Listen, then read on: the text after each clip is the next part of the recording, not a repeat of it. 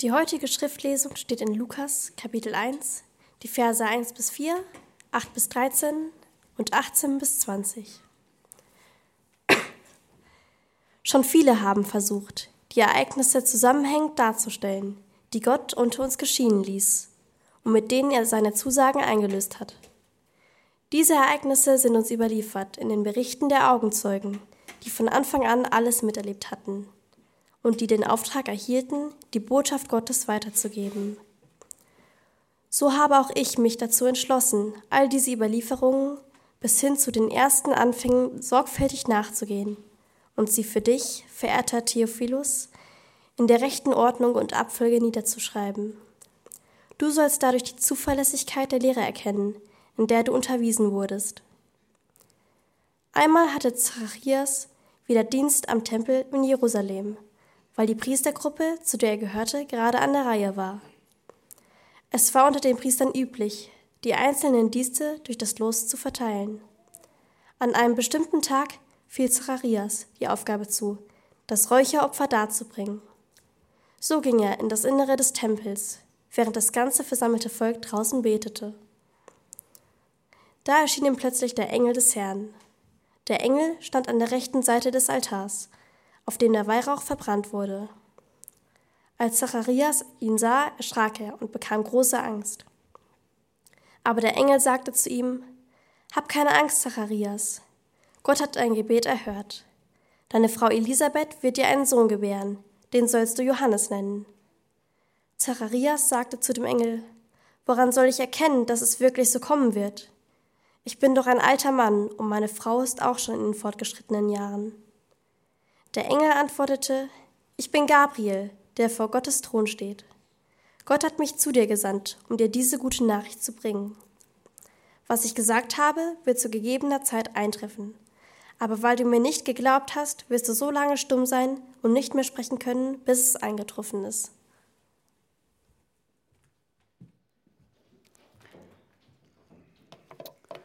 Vielen Dank, Fiona. Es ist der erste Advent. Ja, wir machen es nochmal. Es ist der erste Advent. Ja, okay, okay, das war schon, ein bisschen, war schon ein bisschen besser. Okay. Leute, dieses Jahr müssen wir die Adventszeit insbesondere stark genießen, ja, weil die ist kurz. Also strengt euch alle an, ja? Advent zu genießen. Advent ist ja lateinisch und das heißt so viel wie Ankunft und äh, deswegen ist es typisch eigentlich in der Kirche, in der christlichen Kirche, dass Gemeinden sich mit den ganzen Ereignissen beschäftigen, die auf die Ankunft von Jesus als Baby, was wir an Weihnachten feiern, hinführen. Und auch wir wollen das machen. Wir schauen uns in den nächsten Wochen bis Weihnachten die ersten zwei Kapitel des Lukas-Evangeliums an. Und äh, feiern so gemeinsam oder bereiten uns gemeinsam so auf die Ankunft von Jesus vor. Und wir haben hier in dem ersten Kapitel von Lukas, wo wir gerade Auszüge gehört haben, Beispiele dafür, was es heißt, Jesus zu empfangen. Also den ankommenden Jesus zu empfangen oder ich sag mal auf Neudeutsch könnte man vielleicht auch sagen, was es heißt, an Jesus zu glauben. Was es heißt, an ihn zu glauben.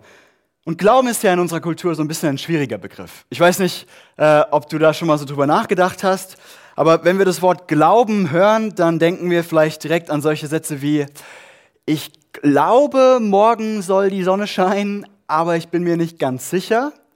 Ja, und wir benutzen so das Wort Glauben dann eher so vielleicht im Sinne von Vermutung oder sowas. Und ganz ehrlich, ja, bei unserer Wettervorhersage äh, ist es auch ziemlich oft so, dass ich den Eindruck habe, dass es tatsächlich eher um eine Vermutung geht. So nach dem Motto, es könnte morgen die Sonne scheinen, aber wer weiß. Ja? Und so benutzen wir dieses Wort Glauben. Oder wir benutzen es vielleicht in so modernen Selbstoptimierungsratgebern. Ich muss mir hier kurz mal was abholen. Das habe ich hier liegen gelassen. So, sehr gut.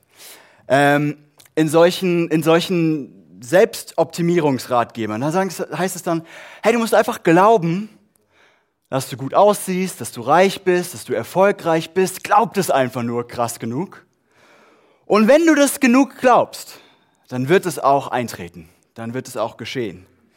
Und wenn es nicht gelingt, also mit anderen Worten, wenn du arm, hässlich und krank bist oder so, keine Ahnung, dann hast du nicht genug geglaubt.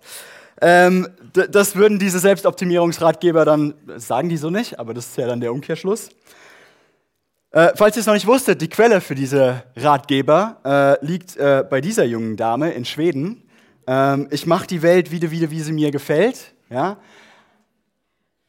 Glauben ist also ein Wort, das in unserer Kultur in Verruf geraten ist. Wir seriösen, aufgeklärten, modernen Menschen, wir sagen, Glauben, das war gestern. Wir, wir wissen heute. Und dieses erste Kapitel im Lukas-Evangelium, ich glaube, das zeichnet ein bisschen ein komplexeres, ein tieferes Bild davon, was es im christlichen Sinne bedeutet zu glauben.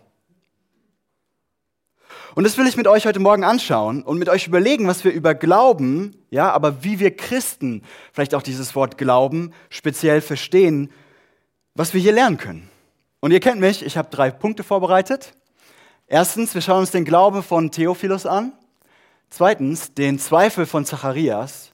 Und drittens, die Erziehung Gottes, habe ich das mal genannt, wie Gott mit der, mit der Situation umgeht. Also, wir, wir legen los. Nummer eins, der Glaube von Theophilus. Äh, wir schauen nochmal die ersten vier Verse an. Ich habe die euch nochmal mitgebracht. Da heißt es, verehrter Theophilus. Viele haben schon über die Ereignisse geschrieben, die bei uns geschehen sind. Dabei haben sie die Berichte der ersten Jünger zugrunde gelegt, die mit eigenen Augen gesehen haben, wie Gott seine Verheißungen erfüllt hat. Ich habe all diese Berichte von Anfang an sorgfältig studiert und beschlossen, alles in geordneter Folge für dich aufzuzeichnen. Auf diese Weise kannst du dich von der Zuverlässigkeit der Lehre überzeugen, in der du unterrichtet wurdest. Also was wir hier haben, das ist sowas wie ein Vorwort zum gesamten Lukas-Buch. Das ist ein Buch in der Bibel, wo über das Leben von Jesus berichtet wird und Lukas schreibt dieses Vorwort. Und was Historiker und Ausleger, also Leute, die sich damit beschäftigt haben, Geschichtsprofessoren und sowas, was die uns sagen ist, dass dieses Vorwort, dass dieses Prolog dass das klassisch ist für die damalige Zeit. Also ein antiker Geschichtsschreiber, ein antiker Historiker, der hat immer seine Werke so begonnen, wenn er klar machen wollte, das, was ich hier schreibe, das habe ich mir nicht ausgedacht. Das sind nicht irgendwelche Märchen, das ist nicht irgendwas, ja, wo ich mir mal, ich habe mir mal Gedanken dazu gemacht, sondern ich habe den Anspruch, dass das wirklich so passiert ist, wie ich das beschreibe. Wir können mal genau hinschauen, wie, wie Lukas deutlich macht, wie er daran gegangen ist, seinen Wert zu schreiben. In Vers 3, ihr habt es hier noch aufgeschrieben, da heißt es, ich habe all diese Berichte von Anfang an sorgfältig studiert und beschlossen, alles in geordneter Folge für dich aufzuzeichnen. Also kurz mal überlegen, was, was meint Lukas mit all diese Berichte? Wir haben es vorhin gelesen, einen Vers vorher. Er sagt, es gab Leute, die haben mit eigenen Augen gesehen, wie Gott seine Verheißungen erfüllt hat. Also was Gott getan hat, wie das mit Jesus gelaufen ist. Mit anderen Worten, Lukas hat also Augenzeugenberichte gesammelt. Das ist, was er gemacht hat. Er ist in der Welt damals rumgereist, hat aber auch irgendwie aufgeschriebene Augenzeugenberichte zusammengesucht, hat mit Menschen gesprochen und hat versucht, irgendwie sorgfältig, so beschreibt er das, zusammenzustellen, was passiert ist. Und dieses Wort sorgfältig, was wir im nächsten Vers sehen, hier äh, von Anfang an sorgfältig studiert, ist auch super interessant. Das ist das griechische Wort akribos im Urtext. Also mit anderen Worten, Lukas hat akribisch gesammelt und geordnet und studiert und hat sich wirklich Mühe gegeben, das, was ich hier sage, das ist tatsächlich, was passiert ist. Und es gibt immer wieder so Theorien, dass Leute sagen, ja, die Evangelien, die Berichte von Jesus, das ist ja alles irgendwie verändert worden. Ähm, das ist nicht glaubwürdig. Nachträglich haben da irgendwelche Leute sich was ausgedacht. Ja, die wollten irgendwie ihre Macht sichern in der damaligen Zeit, obwohl die Christen die ersten 200 Jahre verfolgt wurden. Also welche Macht auch immer die da sichern wollten. Ähm, aber Lukas macht hier ziemlich deutlich, dass das nicht der Selbstanspruch von diesem Text ist. Der Selbstanspruch, den er hat, ist das, was ich hier berichte, ist wirklich passiert. Und natürlich, ja klar, sagst du jetzt, das macht ja die Bibel aber immer noch nicht wahr. Nur weil er diesen Selbstanspruch hatte, heißt es ja noch lange nicht, dass er dann auch die richtigen Sachen aufgeschrieben hat. Die Augenzeugen hätten ja auch Mist erzählen können oder sowas. Aber erstens, ich glaube, das ist der Anspruch der Bibel, mit dem du dich beschäftigen musst, wenn du dir nicht sicher bist, ob du ihr glauben kannst. Also es reicht nicht einfach zu sagen, ja, ja, das ist einfach irgendwie abgeändert worden, sondern das ist der Anspruch, den die Bibel hat. Und ich will dich einladen, dich mit diesem Anspruch zu beschäftigen. Und zweitens, okay, jetzt müsst ihr kurz mal eure grauen Zellen einschalten.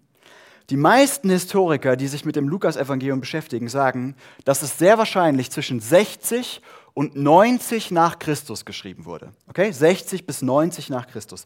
Das macht also, Christus ist ungefähr im Jahr 30 gestorben. Das macht also 30 bis 60 Jahre nach seinem Tod. In diesem Zeitraum ist das geschrieben worden. Ja?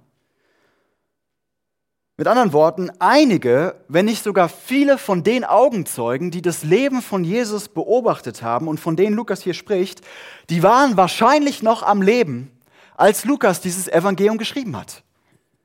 Und das heißt, dass jeder, der nicht glauben wollte, was Lukas geschrieben hat, zu den Augenzeugen hätte gehen können und sagen können, sag mal, hier der Lukas hat da das und das in seinem Evangelium geschrieben, ist das eigentlich wirklich so passiert? Ich glaube, das ist der Punkt, den Lukas hier machen möchte. Es ist also sehr, sehr unwahrscheinlich, dass Lukas sich irgendwas ausgedacht hat, weil ihm klar war, im Zweifel sucht irgendjemand die Augenzeugen und fragt, äh, hier, der Lukas hat das behauptet, ist das wirklich so passiert? Ich habe mal so ein bisschen überlegt, wie man das vergleichen kann. Das wäre vielleicht so, als ob ich heute versuchen würde, ein Buch über die Kuba-Krise 1962 zu schreiben. Also für die Jüngeren, googelt's, ja, die Älteren wissen, wovon ich spreche. Das ist auch etwa 60 Jahre her. Also etwa so lange, wie es maximal her war, dass Jesus gestorben ist, nachdem diese, oder als das Lukas-Evangelium geschrieben wurde. Und was würde ich tun, um zu recherchieren, wenn ich ein gutes historisches Buch über die Kuba-Krise schreiben würde? Naja, also ich würde natürlich schlaue Bücher lesen, Augenzeugenberichte lesen, aber ich würde natürlich auch versuchen, wenn ich es irgendwie kann, mit Leuten zu sprechen, die damals am Leben waren und die das Lebensgefühl damals verstehen. Die verstehen, wie sich das angefühlt haben muss, in den USA oder in, in Kuba gelebt zu haben zu der Zeit. Ich würde versuchen, Augenzeugen zu treffen. Ihr kennt das vielleicht bei solchen Dokus, die im Fernsehen laufen. Da werden dann immer noch Augenzeugen interviewt. Und wenn ich dann auf einmal schreiben würde, also in der Kuba-Krise haben Zwergen, Elben und Orks gegeneinander gekämpft, ja, dann wäre das ganz einfach zu widerlegen, indem man einfach ein paar Augenzeugen befragt. Und natürlich auch, weil es Zwerge, Elben und Orks nicht gibt, aber okay. Okay, was hat das mit dem Glauben zu tun? Das ist eigentlich super simpel. Vers 4. Ich habe ihn hier nochmal angeworfen. Lukas schreibt, auf diese Weise kannst du dich von der Zuverlässigkeit der Lehre überzeugen, in der du unterrichtet wurdest. Also Lukas schreibt dieses Buch diesen Bericht von dem Leben von Jesus an jemanden, der wahrscheinlich schon irgendwie Christ gewesen ist, aber der sich nicht ganz sicher war, ob er dem wirklich so trauen kann. Ob das, was er über das Leben von Jesus gelernt hat, ob das wirklich so Sinn ergibt und der Realität entspricht. Also Theophilus, dieser Typ, an den Paul, äh, äh, Lukas das geschrieben hat, so kommt hier raus, hatte Zweifel, ob das mit Jesus wirklich so alles geschehen war. Und ich finde es so bemerkenswert, wie Lukas darauf reagiert. Lukas hätte ja auch einfach sagen können, hey Theophilus, weißt du, das mit dem Glauben, das ist halt so, das musst du einfach glauben. Ja? Auch wenn es vielleicht ein bisschen abgedreht und crazy klingt. Mach mal einfach deinen Verstand aus und schalt mal deine Intuition ein. Und das sind doch alles so nette Geschichten von Jesus. Komm, wir glauben das jetzt einfach. Hör mal auf, immer so kritisch zu sein. Und manchmal verstehen wir so Glauben, oder? Manchmal denken wir so, ja, mach halt einfach mal deinen Verstand aus. Glauben ist halt eher so was fürs Herz und die Intuition. Das hat nicht so viel mit Fakten zu tun. Aber das macht Lukas nicht.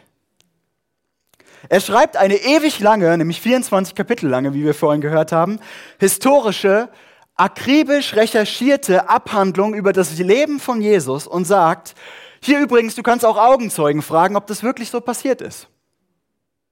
Das macht Lukas. Der will nicht, dass Theophilus einfach den Verstand ausschaltet. Und verstehe mich nicht falsch, also historische Abhandlungen sind natürlich kein hundertprozentiger Beweis äh, im wissenschaftlichen Sinn. Das ist keine hundertprozentige wissenschaftlich dichte Argumentation. Aber ganz ehrlich, eine hundertprozent wissenschaftlich dichte Argumentation gibt es für gar keine Weltanschauung. Ja, auch für den Atheismus gibt es die nicht. Es geht hier um Folgendes, darum, dass im christlichen Sinne Glauben nie kopflos ist, nie grundlos ist. Wir, wir schalten unseren Verstand nicht aus. Wir geben unseren Verstand nicht ab, wenn wir hier in den Kirchsaal reinkommen sonntags morgens. Es ist nie Glauben, der einfach entgegen aller Fakten irgendwie halt trotzdem glaubt, sondern es ist ein Glaube, der sich alle verfügbaren Indizien anschaut, alle Hinweise, alle historischen Indizien und der dann zu dem Schluss kommt, dass die Evangelien glaubwürdig sind, dass Jesus gelebt hat, dass er gestorben ist, dass er von den Toten auferstanden ist, das ist die beste Erklärung für alle historischen Indizien, die wir haben. Und deswegen glaube ich, das ist, was christlich Glauben bedeutet. Und wenn du heute Morgen hier sitzt und zweifelst, ob du wirklich dem trauen kannst, was in den Evangelien steht, dann erstmal herzlich willkommen. Schön, dass du da bist. Ich hoffe, du fühlst dich hier wohl. Wir wollen gerne ein Ort sein, an dem du mit deinen Fragen auch sein darfst. Aber dann will ich dich bitten, dass du anfängst, dich wie Theophilus damit zu beschäftigen, wie glaubwürdig die Berichte von dem Leben von Jesus wirklich sind. Und ich bin davon überzeugt, dass du zu dem Ergebnis kommen wirst, dass es genauso vernünftig ist, an die Evangelien zu glauben, wie an das, was wir über das Leben von Julius Caesar oder Napoleon oder Karl dem Großen oder so wissen. Schalt deinen Verstand nicht ab. Das war der erste Punkt. Der Glaube von Theophilus. Ein Glaube, der nicht einfach nur Vermutung ist oder Wunschvorstellung, sondern der sich auf historischen Indizien gründet. Okay, Punkt zwei. Der Zweifel von Zacharias. Also nach diesem Vorwort beginnt Lukas seinen Bericht über das Leben von Jesus mit Zacharias, also nicht mit Jesus. Und wir lernen, dass Zacharias ein Priester war. Also mit anderen Worten, seine Frau und er, die waren sowas wie absolute Glaubenshelden. Ja, so, so, so ein richtiger Hans Günther, könnte man sagen. Ja? Und eines Tages hat Zacharias die große Aufgabe, in das Allerheiligste des Tempels zu gehen. Es war eine riesige Ehre. Ihr müsst verstehen, das Allerheiligste des Tempels damals, das war der Ort, wo die Gegenwart von Gott ganz besonders krass da war. Und deswegen konnte da nicht einfach jeder rein. Und Zacharias kriegt jetzt diese Ehre, ich darf da jetzt reingehen und ich darf ein besonderes Opfer für Gott bringen. Und dann lesen wir, als Zacharias im Heiligtum war, erschien ihm ein Engel des Herrn. Dieser stand rechts neben dem Altar für das Ra wie, wie, wie random, diese Angabe. Er stand rechts nebendran. Das, das spielt sonst keine Rolle. Warum? Ja, wahrscheinlich, weil es wirklich so passiert ist, schätze ich. Und dann heißt es, Zacharias erschrak bis ins Herz. Und ich weiß nicht, ob dir die Ironie hier auffällt. Ja, also Zacharias, ein Priester, der sein ganzes Leben lang im Tempel verbracht hat, in der Gegenwart Gottes gearbeitet hat, ja, also stell dir vor, das war wie so ein Pastor, der nicht nur Sonntag, sondern jeden Tag Gottesdienst gefeiert hat. Der, und der ist auch noch ein Musterbeispiel eines Priesters, das lesen wir, der kommt in das Allerheiligste, also da, wo die Juden geglaubt haben, da ist die Gegenwart Gottes am krassesten vorhanden. Und er erschrickt völlig, wenn dann tatsächlich irgendwas Übernatürliches passiert. Das ist doch, ist doch irgendwie lustig, oder? Ich meine, wer denn sonst, wenn nicht Zacharias? Und wo denn sonst, wenn nicht im Allerheiligsten des Tempels, sollte man damit rechnen, dass Gott zu einem spricht durch einen Engel oder so? Das ist wie der Gottesdienstbesucher, der völlig entgeistert ist, wenn Gott ihm dann tatsächlich mal begegnet ist im Gottesdienst. Damit habe ich jetzt ja gar nicht gerechnet. Im Gottesdienst. Und nur mal so nebenbei, wir denken manchmal, ja, die Leute damals, die haben halt geglaubt, dass es sowas wie Engel gibt. Ja, das war damals halt völlig normal. Äh, dieser ganze übernatürliche Kram, die waren halt ein bisschen leichtgläubiger als wir heute, äh, ein bisschen abergläubig. Aber wir wissen halt heute, dass es sowas nicht gibt. Das wussten die damals nicht. Also ganz ehrlich, so wirkt es hier nicht auf mich. Also Zacharias sagt nicht dann irgendwie so, ach, wie nett, ein Engel. Ich habe gehört, dass es die gibt. Wie schön mal einem zu begegnen. sondern Zacharias ist völlig überfordert mit der Situation. Was, ein Engel, hä? Wie krass. Ich glaube, das ist äh, manchmal ein bisschen arrogant ist, wenn wir den Menschen damals so zuschieben, dass die alle viel abergläubiger waren als wir heute. Viel leichtgläubiger. Also Zacharias gerät voll in Panik, bekommt diesen riesigen Schreck, ist erstmal total überfordert und dann geht es weiter. Da heißt es dann, doch der Engel sagte, hab keine Angst, Zacharias. Gott hat dein Gebet erhört, deine Frau Elisabeth wird, mit dir, wird dir einen Sohn schenken und du sollst, sollst ihn Johannes nennen. Also Zacharias erhält jetzt dieses Versprechen, du wirst einen Sohn bekommen. Äh, Zacharias weiß, ich bin schon echt alt und meine Frau auch, also biologisch, das wussten die damals auch, äh, ist nicht mehr so gut. Und deswegen reagiert Zacharias darauf auch ziemlich menschlich ab Vers 18. Das heißt dann, Zacharias fragte den Engel, wie kann ich sicher sein, dass das wirklich geschehen wird? Ich bin jetzt ein alter Mann und auch meine Frau ist schon im fortgeschrittenen Alter. Also auch hier wieder sehen wir, die Leute damals, die waren nicht so, oh ja, wenn der Engel sagt, dass das passiert, dann wird das schon passieren. Nee, hä, kannst du mir irgendwas, kannst du mir was geben? Kannst du mir ein Zeichen geben? Ich möchte gern wissen. Und da sagt der Engel, ich bin Gabriel, ich habe meinen Platz in der Gegenwart Gottes, er hat mich mit dieser frohen Botschaft zu dir gesandt. Also wörtlich könnte man diese Frage von Zacharias übersetzen, woran soll ich das erkennen oder an welchem Zeichen soll ich das festmachen? Und ich finde es interessant. Lass uns mal kurz überlegen, was lernen wir hier über Glauben? Ich glaube, wir lernen hier was super Wichtiges. Und zwar, wir lernen, dass Fakten, dass Zeichen, dass Tatsachen alleine nicht ausreichen, damit du glaubst. Damit du Glauben finden kannst. Weiß nicht, vielleicht kennst du diesen Gedanken.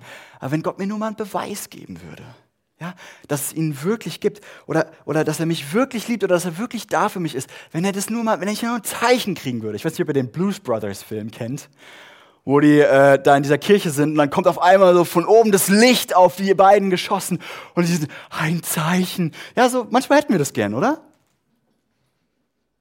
Aber diese Stelle sagt dir, dass ein Zeichen allein nicht ausreicht. Ich glaube, die Stelle zeigt dir, dass das ein Trugschluss ist. Ich will dir mal sagen, wie. Na ganz ehrlich, stell dir mal die Situation vor.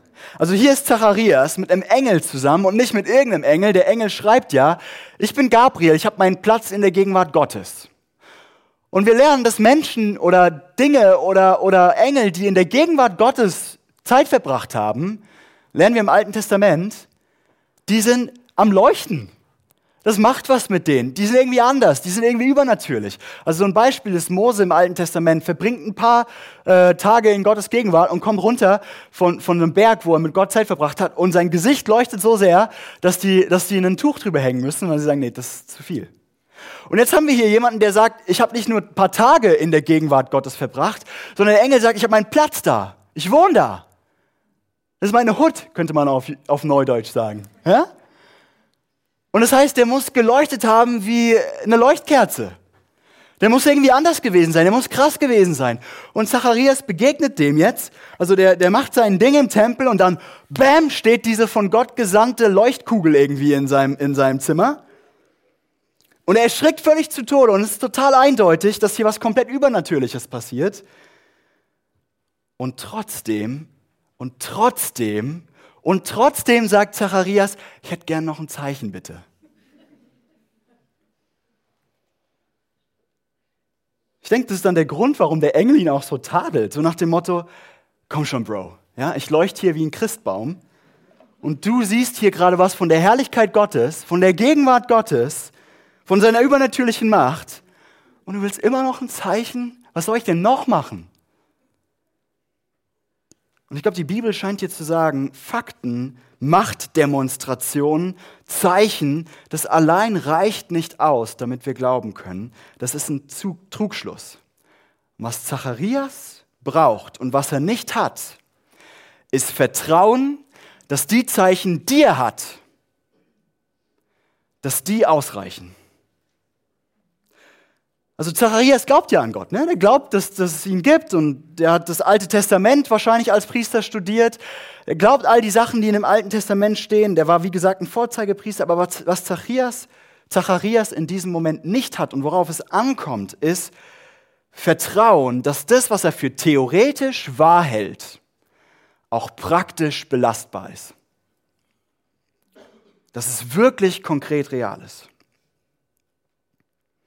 Und ich glaube, deswegen sagt uns diese Stelle, du, ich und Zacharias, wir brauchen Vertrauen, dass die Zeichen, die wir haben und die Fakten, die wir haben und die Indizien, die wir haben, und davon gibt es, glaube ich, eine Menge, wirklich zeigen, wer und wie Gott ist. Dass sie wirklich belastbar sind, dass sie wirklich nicht nur theoretisch Sinn ergeben, sondern dass es wirklich belastbar ist, dass wir unser Leben daran hängen können. Und ich glaube, das ist Zacharias Problem. Er sagt, jetzt habe ich mir so lange ein Kind gewünscht, kann ich wirklich trauen, dass das jetzt stimmt, diese Verheißung. Und ich glaube, das sind die beiden Komponenten, die wir im christlichen Sinne brauchen, ne? zum Glauben. Wir brauchen zum einen einen Glauben, der sich die Indizien und die historischen Fakten anschaut und sagt, ja, das ergibt Sinn zu glauben. Ich will glauben, weil es wahr ist und nicht, weil es sich nur gut anfühlt. Aber wir brauchen auch einen Glaube, der sagt, und jetzt vertraue ich diesen Dingen und ich hänge mein Leben daran und ich glaube, ich vertraue, dass die belastbar sind, diese Indizien. Dass es wirklich trägt, wenn es darauf ankommt. Okay, Zacharias hat also Zweifel. Und wie geht Gott mit dieser Situation um? Und das bringt mich zu meinem dritten Teil, die Erziehung Gottes. Der Engel antwortet dann, weil du meinen Worten nicht geglaubt hast, wirst du nicht mehr sprechen können, bis das Kind geboren ist. Zacharias denkt, oh nein, jetzt kann ich meiner Frau ja gar nicht mehr antworten, wenn sie mir Fragen stellt. Äh, denn meine Worte werden sich erfüllen, wenn die Zeit gekommen ist. Ich finde es faszinierend. Also Gott sagt durch seinen Boten nicht, du Ungläubiger, ja, du schlechter Mensch, wie kannst du nur die Dreistigkeit besitzen, um ein Zeichen zu bitten? Hier friss Blitze und stirb. Ja, das macht er nicht. Aber er sagt halt auch nicht, ja klar, Zacharias, hier kriegst du dein Zeichen. Hey, Zacharias ist doch voll verständlich, wir sind doch alles Zweifler und das, das mit dem Vertrauen schwierig ist, das ist ja doch irgendwie klar. Äh, lass mich kurz nochmal überlegen, welches Wunder jetzt am besten passen würde, damit du auch wirklich überzeugt bist. Nee, was sagt er stattdessen? Gott tadelt Zacharias durch seinen Boten. Er sagt, hey, das ist nicht so gut, dass du nicht vertraust. Ich meine, du hast dein ganzes Leben eigentlich damit verbracht, diese Wahrheiten zu studieren. Und gleichzeitig sind die Konsequenzen, die es dann für diesen Zweifel gibt, so designt, dass sie das Vertrauen in Zacharias wachsen lassen. Also Gott gibt ihnen ein Zeichen, aber nicht einfach eins, das ins Leere geht. Also nicht einfach Feuer vom Himmel oder ein Licht oder irgendwas Einmaliges, eine mächtige Stimme. So schön das wäre, dass wir aber übermorgen schon wieder vergessen haben, sondern Gott schickt Zacharias in eine Schule. Denk mal drüber nach. Neun Monate. So lange dauert es ja, bis das Kind dann da ist.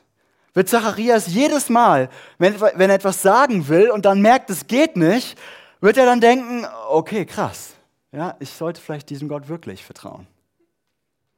Jedes Mal, wenn er und Elisabeth in betreten, also eine Frau in betretenen Schweigen irgendwie am Abendessentisch sitzen und das Schweigen noch größer ist als sonst bei so äh, manchen Pärchen, wird er denken, okay, ja, vielleicht soll ich diesem Gott in Zukunft vertrauen. Und jedes Mal, wenn er seinen Freunden zum gemütlichen Wein, äh, sorry, für uns Nazarener natürlich Traubensaft trinken, äh, eingeladen wird, wird er denken, okay, ich, ich will in Zukunft wirklich diesem Gott vertrauen. Ich finde das so weise und so ausgewogen, wie Gott auf Zacharias reagiert. Gott weiß, dass das nicht einfach ausreicht, so ein Zeichen zu bekommen. Er kennt unsere Herzen, er weiß, dass wir dadurch nicht das Vertrauen lernen, das wir eigentlich brauchen. Aber gleichzeitig erhört Gott die Bitte von Zacharias und gibt ihm ein Zeichen.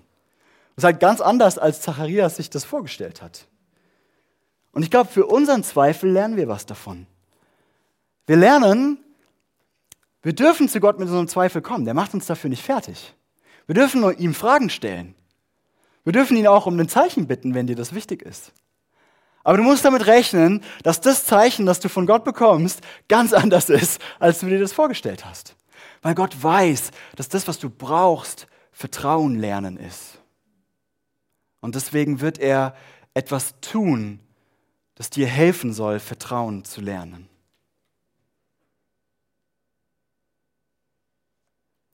Okay, zuletzt. Es gibt, und ihr kennt mich, ein ultimatives Zeichen, das dir helfen kann. Gerade diese zweite Komponente, das Vertrauen von Glauben zu lernen.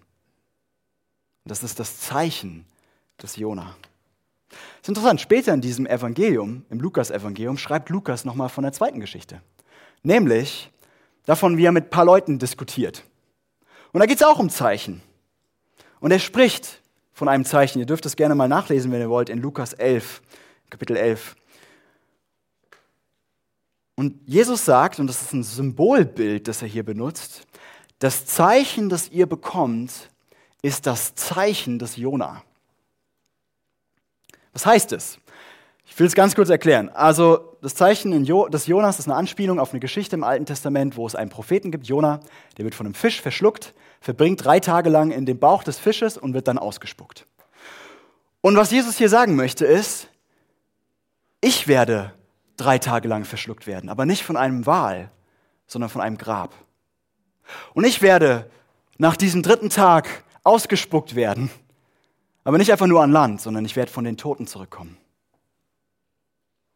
Also Jesus spricht über seinen Tod und seine Auferstehung. Und du sagst jetzt vielleicht, okay, ich habe mir alle Indizien angeschaut, alle Hinweise, die ganze Evidenz und ich denke, dass es durchaus Sinn ergibt zu glauben, was die Bibel über diesen Jesus sagt. Aber ich will wissen, ob ich ihm wirklich vertrauen kann. Ich will wissen, ob er mich wirklich trägt. Ich will wissen, ob er auch in den Stürmen meines Lebens wirklich da ist und ob all die Verheißungen, die er mir gibt, ob die wirklich belastbar sind, ob ich mein Leben daran hängen kann. Gib mir ein Zeichen. Und ich glaube, die Antwort, die Jesus dir gibt, ist, schau dir das Zeichen des Jona an. Oder im Klartext, schau dir an, dass Jesus gestorben und auferstanden ist. Du musst das Zeichen untersuchen und ich kann das nur kurz machen. Aber verstehe, dass das Zeichen des Jona heißt, wenn Jesus sogar für dich gestorben ist, wenn es stimmt, dass er alles aufgegeben hat, um dich bei ihm zu haben, wenn es stimmt, dass er sich für all den Mist in deinem Leben geopfert hat, damit der Mist in deinem Leben nicht das letzte Wort haben wird. Leute, dann gibt es nichts, was er nicht tun würde, um dich zu lieben. Er hat schon alles gegeben. Und das sollte Vertrauen in dir wecken. Und das Zeichen des Jonas heißt auch, wenn er von den Toten auferstehen konnte, wenn das Grab wirklich leer war, und auch dafür gibt es gute historische Indizien, die es sich zu untersuchen lohnt, dann heißt es, dass es nichts gibt, was ihm im Weg stehen könnte. Dann heißt es, dass keine Dunkelheit in deinem Leben zu groß ist, dass keine Probleme in deinem Leben zu blöd sind, dass nichts, was du versaut hast, zu versaut ist. Leute, er hat den Tod besiegt. Und das sollte in dir Vertrauen wecken. Das ist das Zeichen, das du brauchst, um das, um das Vertrauen zu finden, das Zacharias nicht hatte.